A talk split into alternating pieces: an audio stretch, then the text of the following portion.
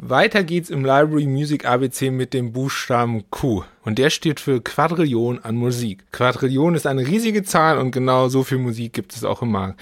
Und wie das dazu gekommen ist, wo da die Probleme sind und wie man das vielleicht umgehen könnte, das erfährst du nach dem Intro.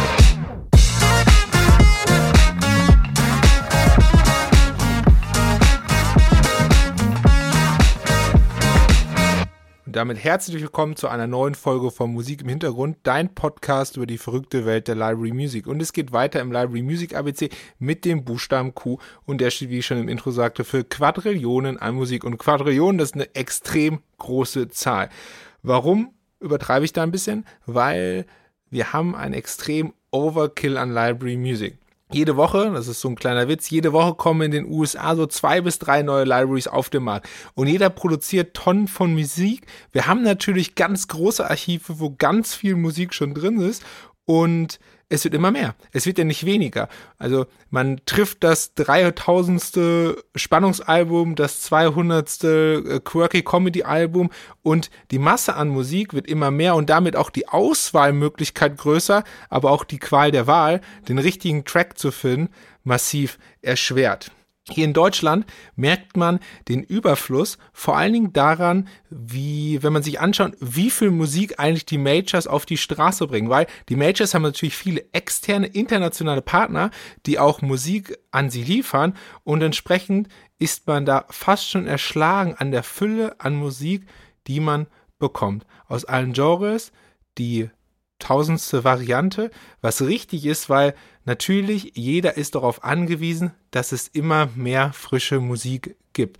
Das ist auch super, wenn man sich zum Beispiel als audiovisueller Kreativer eher auf aktuelle Releases konzentriert. Also die Sachen, die am neuesten rauskommen, die benutzt man auch.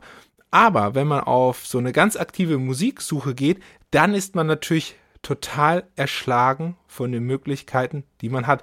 Denn, wie ich schon sagte, es wird ja nicht weniger Musik, es wird immer mehr Musik. Und diese Refreshment-Rate, die man erzeugen will als Library Music, führt dazu, dass natürlich der Shelf Space, also die Zeit der Aufmerksamkeit, die für ein Album bleibt, immer geringer wird. Man kann sich das ja vorstellen, wenn man im Monat 30, 40 Alben rausbringt und im nächsten Monat wieder und im vorfolgenden Monat wieder, dann hat man sozusagen den Output pro Monat, den Review im Jahr macht. Ja, und da bleibt natürlich nicht viel Zeit für jedes Album oder für jeden Titel seine Nutzerbasis zu finden und dass man sie auch als audiovisueller, kreativer entdecken kann. Also es hat Vor- und Nachteile. Man hat eine hohe Refreshment Rate, man kann sich schnell neuen Trends anpassen und natürlich auch ähm, man hat immer neue Titel zur Auswahl. Also es bleibt immer sozusagen frisch im Projekt aber man hat viel weniger Zeit, sich mit den Sachen zu beschäftigen. Man wird fast überfrachtet und auch erschlagen von den Auswahlmöglichkeiten. Das macht natürlich auch die professionelle Unterstützung von Seiten der Library nicht einfacher. Wenn man natürlich selber auch 50 Alben im Monat rausbringt, oder sagen wir nur 20 Alben im Monat, dann muss ich die 20 Alben natürlich auch kennen und die müssen sich auch in meinem Kopf verfestigen. Und wenn ein Kunde mich anruft und ich eine Musiksuche machen soll oder eine Unterstützung bei der Musikauswahl, dann ist mein Kopf natürlich unter Umständen, nicht immer, vielleicht ein bisschen überfordert von der hohen Anzahl an Musik und sie können sich bei mir selber auch nicht richtig verfestigen. Trotz allem ist natürlich positiv zu betrachten, dass es viel frische Musik gibt führt aber auch dazu, dass die einzelnen Komponisten, die die Musik schreiben, natürlich in einem extrem hohen Wettbewerb stehen und auch darauf angewiesen sind, mehr zu produzieren. Und jetzt kann man natürlich die Frage im Raum stellen, ob mehr produzieren immer gleich mehr Qualität bedeutet oder ob es vielleicht besser wäre, sich einfach mehr Zeit zu nehmen und ja, vielleicht ein bisschen mehr Zeit in die einzelnen Titel und in die Produktion zu investieren, um sie einfach ein wenig besonderer und innovativer zu machen. Aber wie gesagt, in der Situation sind wir nun mal, dass wir gerade diese extremen Auswahlmöglichkeiten haben und das wird sich auch nicht ändern. Wie schon, ähm, das habe ich ja schon in der ersten Folge, in der Folge A thematisiert und diese Quadrillionen an Musik können überfordern, bieten aber auch eine extreme Auswahlmöglichkeit. Und hier kommt halt die Musiksuche wieder ins Spiel und der Service des Musikverlags der Music Library.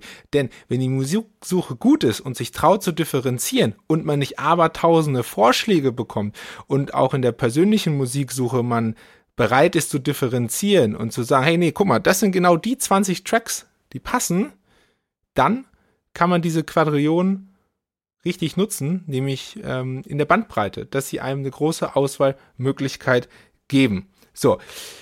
Und obwohl diese Quadrillionen an Musik da sind, ist Library Music immer noch so eine Art Randfigur. Library Music steht irgendwie so am Spielfeldrand und immer, wenn es um Musik geht in der großen, breiten Öffentlichkeit, findet sie kaum Beachtung. Und genau darum geht es in der nächsten Folge im ähm, Library Music ABC beim Buchstaben R, und zwar das Randfiguren-Dasein der Library Music Welt. Und vielleicht ändert das ja dieser Podcast-Run hier im November zum Library Music ABC. Wenn dir das Ganze gefällt, lass mir eine Be Bewertung da auf deiner präferierten Podcast-Plattform. Das würde mich mega freuen. Drück die Glocke, drück abonnieren und verpasst keine Folge, denn der Podcast-Run, der ist jetzt gerade in der Halbzeit. Ein paar Buchstaben haben wir ja noch und ich verspreche euch, nächsten Samstag kommt auch endlich der Yeti.